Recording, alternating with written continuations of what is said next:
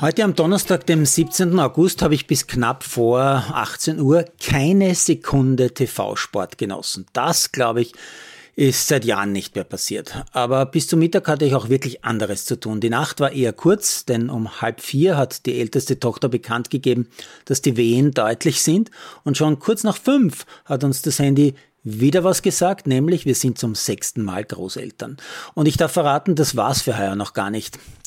Ah ja, ich muss noch ganz dringend meinen Vater anrufen und beim Fußballschauen stören, um ihm klarzumachen, dass er jetzt auch sechsfacher Urgroßvater ist. Das verkürzt ihm sicher auch die Wartezeit bis zur Start der Leichtathletik-WM am Samstag, die er gefüllt ja, 40 Jahre für den ORF kommentiert hat. Dabei gibt's die Weltmeisterschaften in der Leichtathletik noch gar nicht so lange.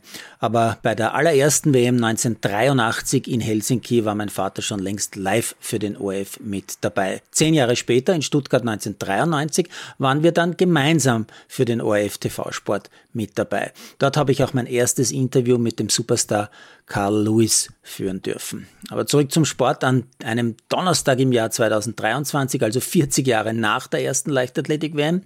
Auf der Zone läuft den ganzen Nachmittag schon Golf World Tour, das Hander Invitational. Ich habe natürlich keine Ahnung, wo das ist, muss also ins Web und finde Galgorm Castle Golf Club in Northern Ireland. Und ich lerne, dort scheint erstens die Sonne und zweitens spielen da Damen und Herren scheinbar gleichzeitig, also auf einem Platz. Das heißt, eigentlich spielen sie auf zwei Plätzen, aber trotzdem immer Damenflight, Herrenflight, Damenflight, Herrenflight, also abwechselnd. Ich schaue sehr gern Golf, das hat etwas Meditatives. Auf dem Leaderboard finde ich aber außer Fitzpatrick und McIntyre in den Top 20 keine Namen, die ich kenne. Trotzdem schaue ich mit einem Auge zu, während ich so die Meldungen durchgehe und überlege, ob da nicht wenigstens irgendwas Spannendes dabei ist.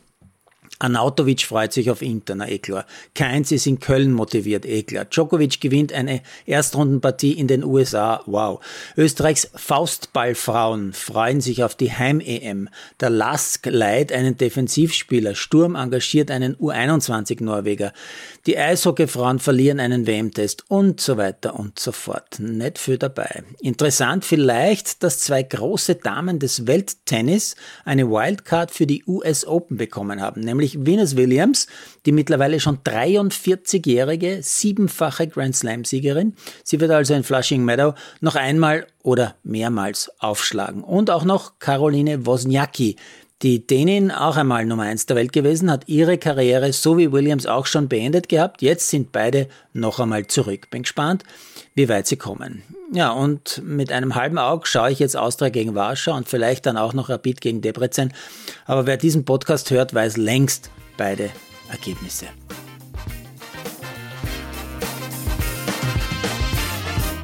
Produziert von Malderino Chiesens.